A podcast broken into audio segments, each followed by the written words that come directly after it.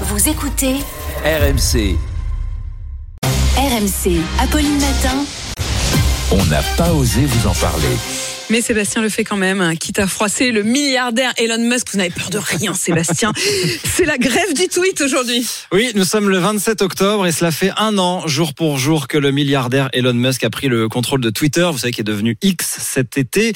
Et c'est cette date qu'un collectif euh, français a choisi pour en faire le No Twitter Day, euh, la journée sans Twitter en clair, pour euh, protester contre les dérives de la plateforme depuis l'arrivée d'Elon Musk. Alors ce collectif, il s'est formé autour de, de journalistes, des journalistes spécialisés dans, le- fact-checking, spécialistes du complotisme, de la désinformation, des observateurs du, numérique et aussi des historiens, des philosophes. La professeure de médecine Karine Lacombe, vous vous souvenez, on l'a beaucoup vu pendant le Covid et elle a pris aussi un, flot de, fake news sur les euh, réseaux sociaux euh, pendant cette période. Alors ils signent tous une tribune dans le journal euh, Le Monde pour exprimer le- leur inquiétude. Ce qui pointe, c'est notamment que les équipes de modération ont été réduites depuis l'arrivée d'Elon Musk. Vous savez qu'Elon Musk, c'est le chantre de la liberté d'expression la plus absolue et du coup, bah, ça laisse toute la place à des contenus euh, qui devraient être supprimés normalement bien plus vite, de fausses informations, des messages euh, haineux, racistes, antisémites, incitation à la haine ou à la violence, ça va jusqu'à l'apologie du terrorisme ou des contenus pédopornographiques. Voilà tout ce que citent les euh, signataires qui estiment que Twitter ou X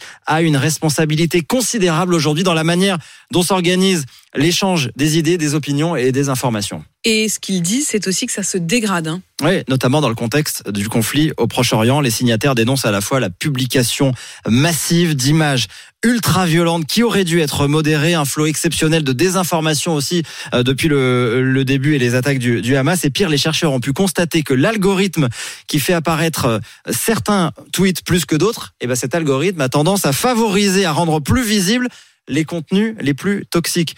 Euh, pourquoi? Eh bien parce que Twitter fait maintenant payer le fait d'avoir un compte certifié, ce qui ne donne aucune garantie euh, de sérieux et de véracité des informations, et même au contraire, ça donne plus de visibilité du coup à ceux qui, qui monétisent leur compte en publiant des contenus euh, sensationnalisme, voire complètement faux. La grève du tweet, donc euh, aujourd'hui. Merci.